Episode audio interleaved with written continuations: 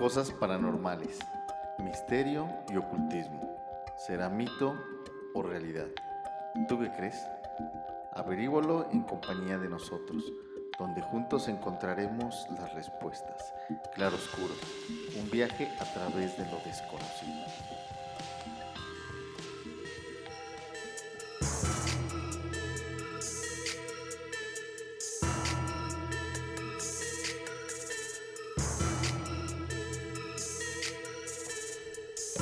Hola, muy buenos días a todos. Mi nombre es Fernando Pedrosa y sean todos bienvenidos a este programa Claro Oscuro.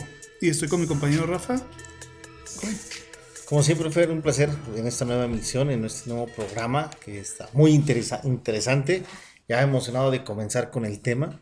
Eh, esperemos sea de su agrado y me da gusto que vamos a despertar más incógnitas y preguntas a todos nuestros, eh, a nuestro auditorio. Bueno, y para y este programa va a tratar sobre los evangelios apócrifos. Los evangelios apócrifos pues, son libros que no fueron incluidos dentro del dentro de los evangelios canónicos o Canónicos. canónicos que son los como quien dice los que fueron hechos por obra de, de, de Dios, ¿verdad?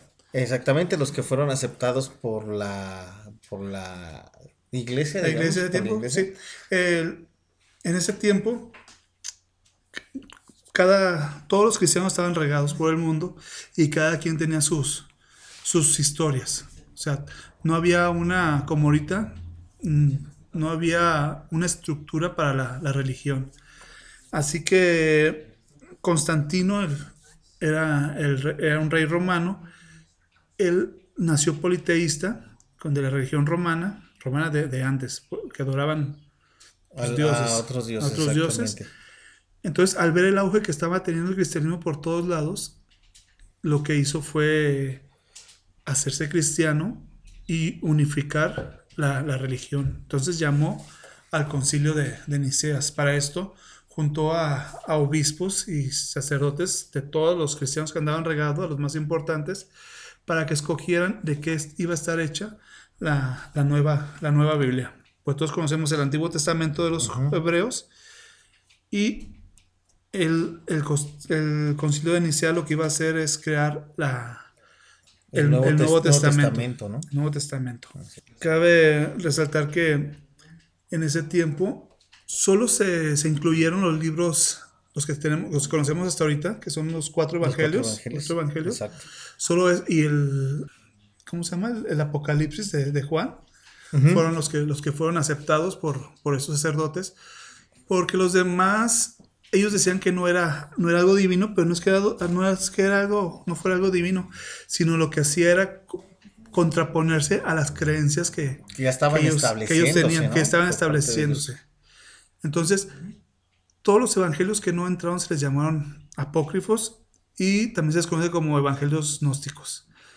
Los gnósticos pues eran, eran cristianos que iban en contra de seguir a alguien, de tener un alguien superior. Ellos creían que, que la salvación estaba a través de la paz interior y no necesitaban ni sacerdotes que le dijeran lo que tenían que hacer, sino que ellos mismos se, se salvaban. Es muy parecida, todo esto se gestó en, en Egipto y es muy parecida los gnósticos, la religión gnóstica tiene mucho que ver con otras religiones y, y a veces se revuelve porque el fin es el mismo, como en el budismo, uno se convierte en un dios o uno se, logra salvación por sí mismo, por sus creencias y por, y por hacer una vida, una vida bien. Y por desarrollar ese poder interno, ¿no? O Así sea, es. más que nada el, el buscar dentro de sí mismo para poder llegar a niveles de, este, De conciencia. super- superiores, de exacto. conciencia. Y, y te habla mucho de lo, de lo que era la, la meditación. Nosotros conocemos la meditación, pero por el lado oriental, pero toda la antigüedad los gnósticos meditaban para, para acercarse más a su, a su Dios. Los evangelios hipócrifos pues, estuvieron escondidos casi dos mil años porque se encontraron todos juntos. Bueno, una parte se encontró en Egipto y otra parte en Egipto fue en 18 1886-87 y en 1945 fueron los del Mar Muerto. Pero lo que se debe a que hayan estado juntos en un mismo lugar es a que después de, de que se hizo el concilio de Nicea, ah, hubo un nuevo rey que se llamaba Teodosio, que él por, me- por, por la ley dijo que quien siguiera, porque la gente seguía queriendo y amando esos, esos, sí, esos evangelios, no, esos ah, evangelios, pero eran herejes. Entonces Teodosio empezó a matar gente y era ley de matar y quemar esos libros. Así que lo que hicieron los gnósticos fue esconderlos. Y a lo que voy es, en 1887 se descubrió el primer, el primer evangelio apócrifo, que fue el de Pedro, y se encontró en una tumba de un monje en Egipto. Y el monje tenía entre sus brazos ese... ¿El pergamino? eh, no, no, ese ¿el era el libro, ese era el libro. Ah, era el libro. fue. Era, era un libro. Fue un poquito más adelante este libro. Los del Mar Muerto fueron pergaminos, pero el del sacerdote era, Era ya libro. era un libro, pero sí eran hojas de pergaminos, pero en forma de, De libro. del libro. Y lo estaba abrazando. O sea, de tanto amor que tenían a esa religión, hasta la muerte. Que los enterraban con ellos mismos, Exactamente. Entonces, ese fue el primero que se, que se encontró. Mm, Después se encontraron otros más. Y se dieron cuenta que todos, esos, todos son gnósticos. Por eso mismo, porque iban en contra de lo que se, De lo que se había establecido entonces, acá en. como no había UCBs, no había nada en que grabar, que hicieron meterlos en, en- en ollas de barro y, y esconderlas para que ese, ese conocimiento quedara para futuras, para futuras generaciones. Entonces, por ejemplo, el, tenemos el, uno de los evangelios, está el de, el de Pedro, está el de María Magdalena, el de Tomás y el de Judas Iscariota. Judas, ajá, Judas. Iscariote, ¿verdad? Sí, que está muy interesante. Está muy interesante. Es, fue el último que se encontró. Y ahorita voy a empezar con el de María Magdalena porque este evangelio lo que crea es una disputa muy grande en lo que es ahorita la, la religión católica con las creencias que se dieron en- al principio, que dio Jesús al principio. Entonces, se dice, no es que lo haya escrito María Magdalena, sino que trata de la vida de María Magdalena y, en- y ahí te demuestra cómo María Magdalena era una de las preferidas de, De Jesús. de ¿no? Jesús sobre, por encima de Pedro. Y nos cuenta cómo Pedro estaba muy enojado después de la muerte de Jesús que decía, no podemos dejar que una mujer, porque en ese tiempo, todavía ahorita hay mucho machismo, pero en ese tiempo, todavía en se- ese- todavía en ese, pero en ese tiempo era todavía peor. Acuérdate que las mujeres No las... tenía valor, no tenía voz y voto. exactamente, no tenía- a esas mujeres las, las apedreaban. De hecho, era hasta una humillación, ¿no? Para la familia algo Exactamente. tener, darte cuenta que, que era niña. nació una Eh. niña en lugar de un hombre. Entonces, el Evangelio de María Magdalena cambia esto y se puede decir que es el primer movimiento feminista que, Que que, se dio. que se dio, porque Pedro no quería y los demás apóstoles, creo que Tomás, no, Andrés, no, no me acuerdo cómo se llamaba, les dice, es que si Jesús dijo que ella, era- ella era la que iba a seguir, tú no tienes por qué Interferir. O esa- O negárselo. esa enseñanza que iba. con esa enseñanza. Eh, así fue como, como este evangelio ha causado un revuelo muy, muy grande, muy grande, porque todavía ves la lucha y lo vemos ahorita en cómo el Vaticano o la, o la Iglesia Católica Romana sigue viendo a la mujer en forma inferior, o sea, una mujer no puede ser sacerdote. La monja es la parte más baja de, el- de toda la estructura en el nivel, ¿no? En el Sí. o escalafón. en el escalafón. O sea, la- O sea, no puede aspirar a no más. puede aspirar a más una, una monja. Está muy limitada su función, ¿no? Su servicio, Sí. o su- sus aspiraciones, vaya. Ajá. Entonces, todavía vemos esa lucha entre Pedro, que es la iglesia Y católica, Magdalena. y Magdalena, que es, es la, la, la mujer. Porque fíjate que bueno que comentas ese punto porque casi se, se han estado enfocando siempre eh, a lo que hemos investigado, escuchado, eh, en que en el tema de María Magdalena y Jesús, ¿no? Como que sí, que fue su, su mujer, su, su pareja, su esposa, su descendencia, pero este, este punto en particular no se ha tocado mucho, que a mi, a mi parecer es sumamente importante, ¿no? Porque ya estamos hablando de, de lo que expresaba o enseñaba cada uno, que eso iba a impactar de manera este, fuerte dentro de, de- De la religión. de la religión, exactamente.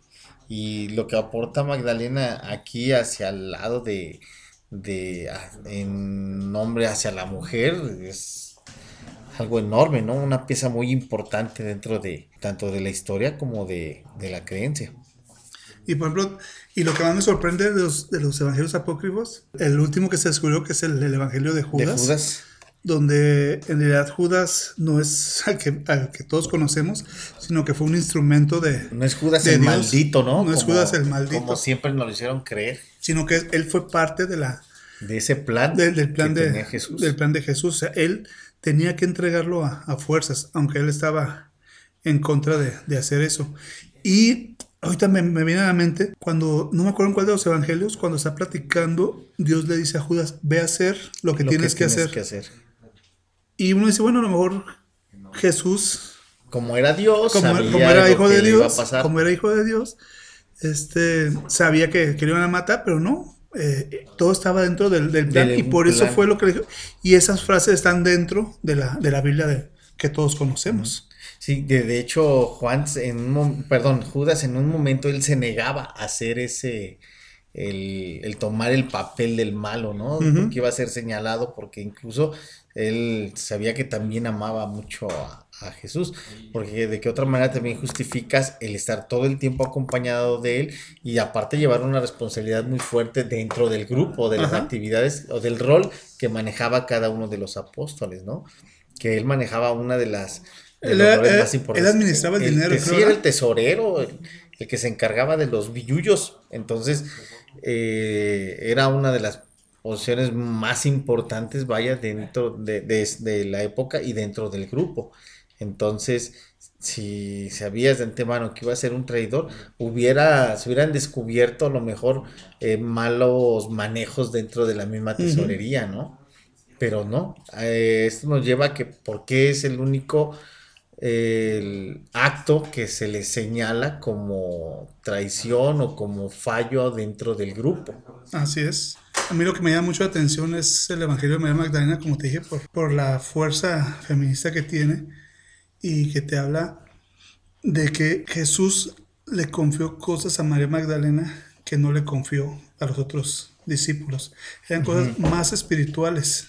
Eran cosas más espirituales Y de mayor trascendencia. de mayor ¿no? trascendencia, porque como ya lo había platicado antes, Pedro estaba en contra de, de María Magdalena y negaba que todo esto que le había hecho María Magdalena, que les, lo, que les estaba contando María Magdalena, él decía que era, que era falso.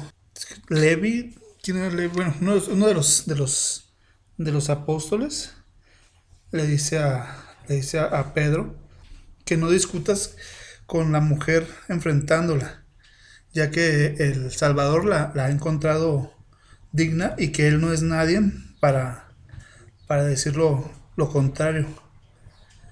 O sea que estaba siempre, eh, a pesar de, de las enseñanzas y de lo que iban viviendo, no podían eh, superar o dejar esa parte de la costumbre de, de, de Medio Oriente, ¿no? Que tienen que estar siempre pisoteando a la mujer o que ella no tiene el derecho ni el por qué tener información o mucho menos predicar algo que el No, maestro pero estaba su coraje era que Jesús le enseñó cosas que a ellos, Que a ellos no les mostró. les mostró. Exactamente. Y eh, incluso ella fue la que lo vio cuando, cuando salió de la, de la tumba Jesús. Cuando, cuando la resurrección.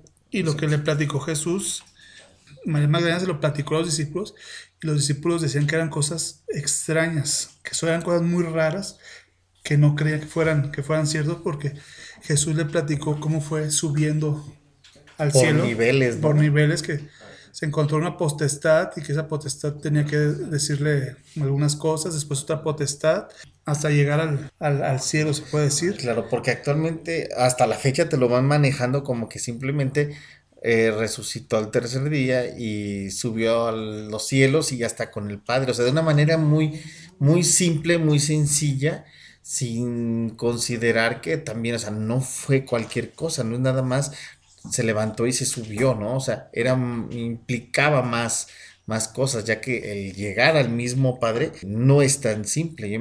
Como lo comentabas ahorita que iba por etapas o por partes, eso implicaba, aunque sea el mismo Cristo, el cuidado al, al Padre, ¿no? De quién va a llegar o se va a acercar a Él. Entonces, regresando a lo de María Malena, claro, se entiende que la información o la enseñanza que le iba a transmitir a ella, pues iba a ser más profunda, ¿no? Es como eh, volvemos al tema de que era la mujer de Jesús. Claro, tú le vas a platicar a lo mejor a, tu esposa más cosas que las que nos puedes platicar a los cuates, ¿no? O a, los, a algunos familiares, etcétera, etcétera.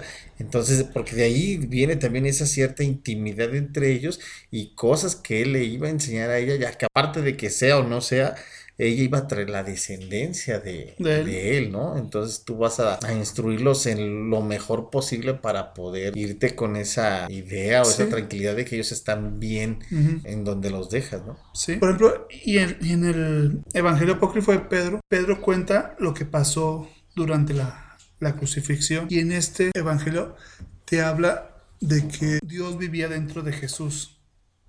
Y cuando Dios abandona a Jesús, cuando dice las palabras, Dios mío, ¿por qué me ah, has abandonado? Padre, ¿por qué me has abandonado? Ok, ahí dice que fue cuando el Dios dejó a, a Jesús. A Jesús y Pedro lo dice de distinta forma, no dice palabras.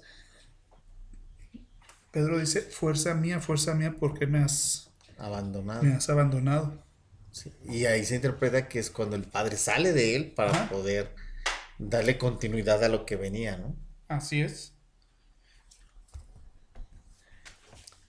Y pues bueno, ¿algo más que quieras agregar, Rafa? Bueno, el, podemos durar, no sé, horas, horas, horas y muchísima investigación, muchos temas. Sabemos que lo que es el tema de, de la religión es, es bastante amplio, amplio eh, divide muchísimas opiniones. hubo uno de los, dentro de los eh, evangelios apócrifos cuando habla sobre la infancia de Jesús que a mí me, impactó, se me quedó muy grabado y que me hizo indagar un poquito más en este tema de los, de, los evangelios apócrifos, porque te muestra, ¿no? Otra parte de lo que te de lo que te imponen a, a aprender o a guiar exactamente. Es buscar un eh, hacemos en, en, en este punto lo, lo, remarcamos un poco, no es idea de nosotros que ustedes cambien de opinión o que cambien de creencia, cada quien es libre de pensar y de creer en lo que quiere, simplemente aquí estamos discutiendo un tema que, para nosotros es importante, es este eh, que merece, no sé, un espacio para poderlo eh, comentar y pues saber la opinión de los demás, ¿sí? Esto no es una, una indicación o un o una invitación a que cambien o crean lo que nosotros no, cada Quien puede creer lo que... suyo. Pero son temas importantes. Sí, sí, cada quien puede creer lo que, lo que quiera. Aquí el fin es, por ejemplo, como hablamos de los gnósticos, aquí el, el, fin es que, que, seas bueno con la, con la persona, con tu... Con tu interior, ¿no? Sí, contigo mismo, pero también con los demás. Con los demás, exactamente. Con los demás, porque ese fue el, el, el mandamiento original. Después de los mandamientos de los hebreos, él hizo un solo mandamiento que fue amáis los unos a los otros y con ese, cumpliendo ese, cumples todo lo, todo lo El resto, ¿no? Eh, uno del evangelio que les comentaba es en cómo, cómo, muestra o cómo, sí, cómo da a conocer cómo era Jesús cuando era niño. Eh, pues todos tenemos la, la, imagen o la idea de que pues Jesús era pues toda santidad, todo eh, toda bondad en el momento en que, inclusive hasta cómo hablaba, cómo caminaba y se movía, este, el cómo, cómo él se acercaba con la gente, ¿no? Pero en los apócrifos encontramos un Jesús más natural, más humano, eh, que también no dudo nada en lo absoluto que realmente haya sido así también, porque a fin de cuentas era humano. Eh, hay un, un, pasaje donde dice que Jesús estaba eh, realizando o haciendo algunas figuritas, unas aves de barro, y ya que las tenía completas en, su, en, una, tablilla, en una, en, una base, que los, puso al sol para que se secaran, o era de arcilla, no recuerdo, pero bueno. Eh, el, caso es de que hizo esos, esos, pajaritos de, de artesanía y viene corriendo una bola de chiquillos, en las cuales entre ellos venía Judas. Ya estaba, ya, ya existía Judas en ese entonces, ya se habían encontrado, vaya, ya tenían, este, no sé si porque vivían en el mismo lugar o lo pequeño que se haya sido en ese entonces Jerusalén. corre y pasa por encima de las aves y las pisa y le destruye unas y siguen corriendo. Entonces, en un impulso de coraje, este Jesús se levanta y le grita a Judas, eh, muérete. O sea, como cualquier niño diría, pendejo, me los pisaste, no sé cuál sería su reacción, su, su, impulso en ese momento, y le grita que se muera. Entonces, cae fulminado este Judas. Y el, caso de que pues igual, imagínate ver caer a tu hijo muerto porque otro se lo indicó, ¿cómo fue la reacción de, la gente que estaba ahí en, eh, en, la, en las calles? Y de hecho menciona en esos evangelios que a Jesús le tenían cierto miedo porque lo que él decía pasaba, ¿no? Entonces, pero son reacciones humanas reacciones de un niño que te digo, con ese poder que él tenía, no dudo que sí haya, haya sucedido, ¿no? Entonces María se acerca con él, lo reprende y le dice que lo, que lo reviva, ¿no? Entonces se acerca a, Judas y le da un puntapié junto al pie de él, así le dice, levántate.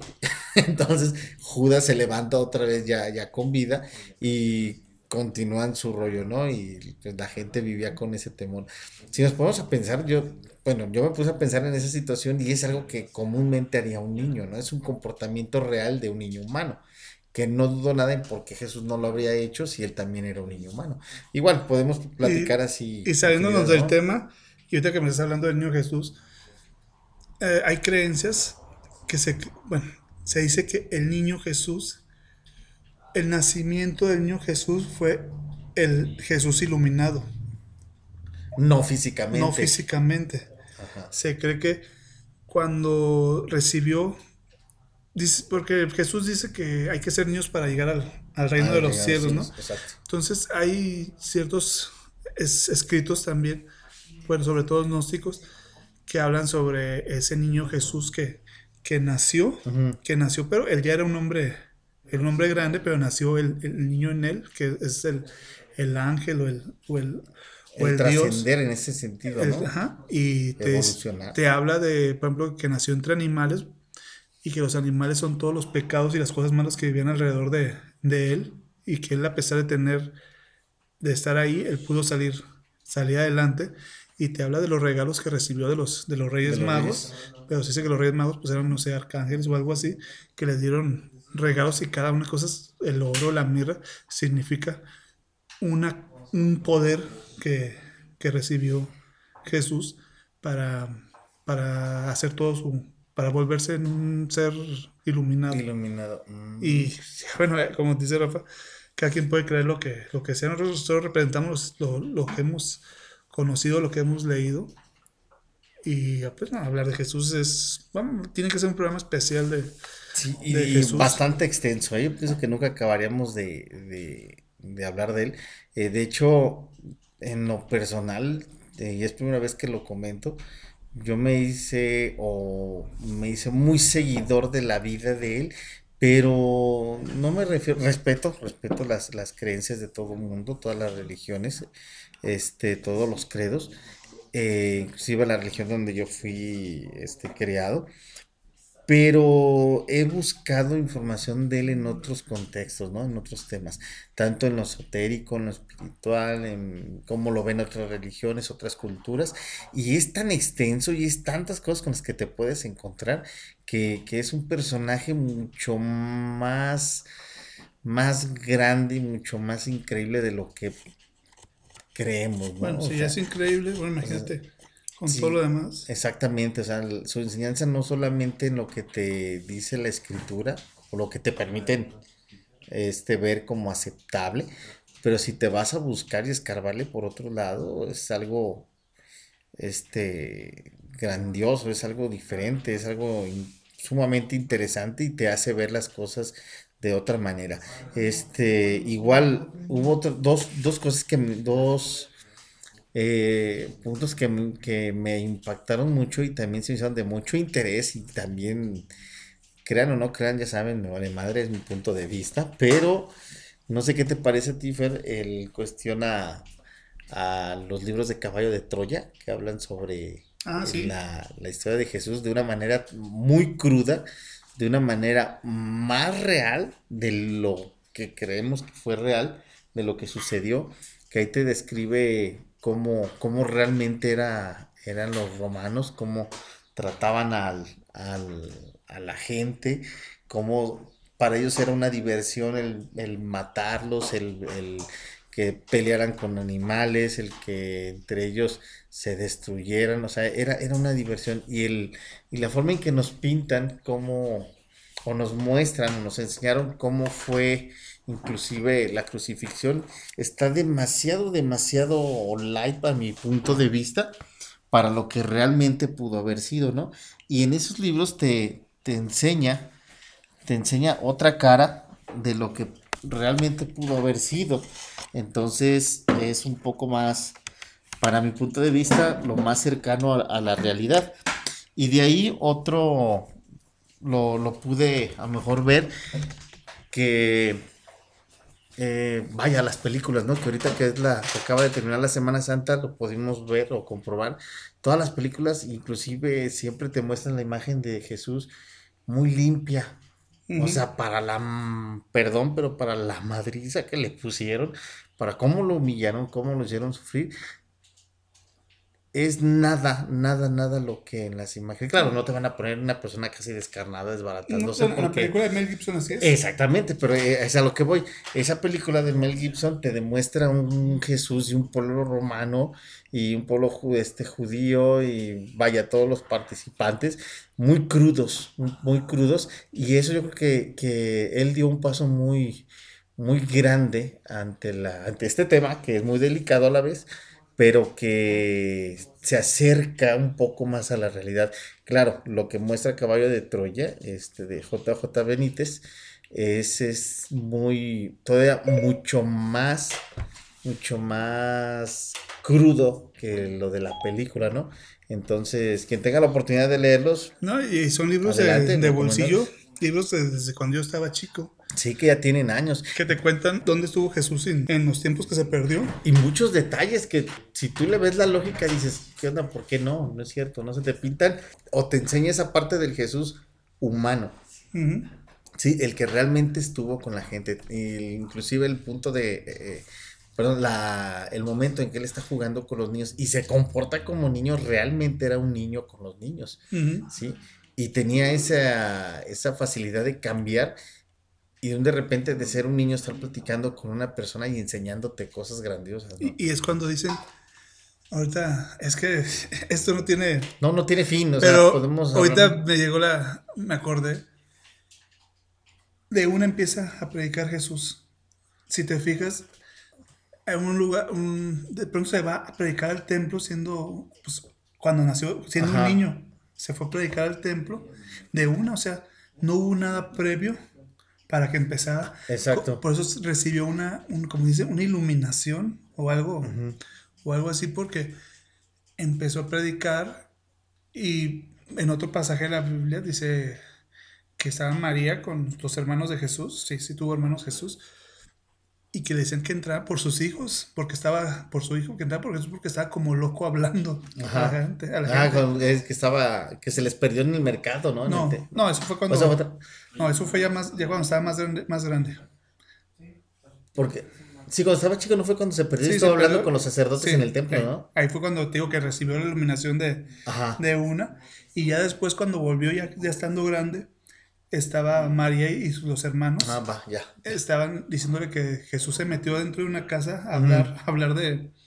que estaba como loco hablando, Ajá. porque no sabían todavía quién, quién era. Si es que está como loco hablando, vayan por ellos. Y fue cuando Jesús le dijo, oye, no me acuerdo si fue la Virgen o, o, o uno de sus hermanos. Jesús, sal, allá están tus hermanos afuera esperándote. Y les dijo, no, pues estos de aquí también son mis hermanos.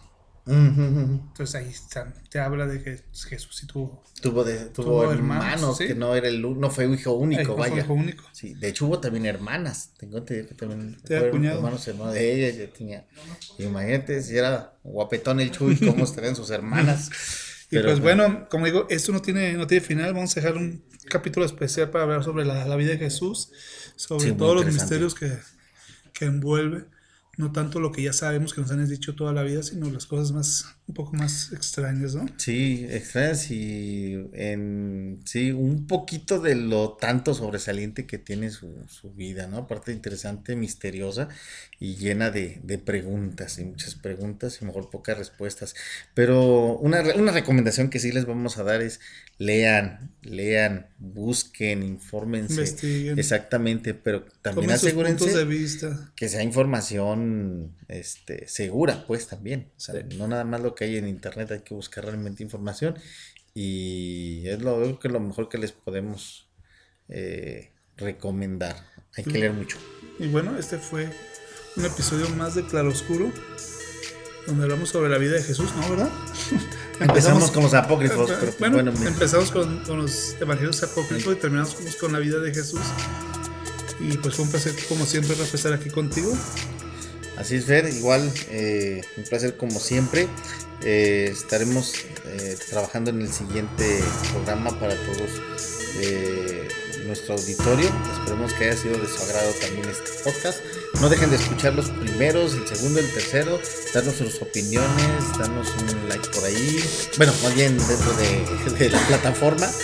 Y que pues estamos ya en contacto para la próxima. Pásenla bien y que Y descansen este fin de semana. Y nos vemos para el siguiente capítulo. Hasta luego.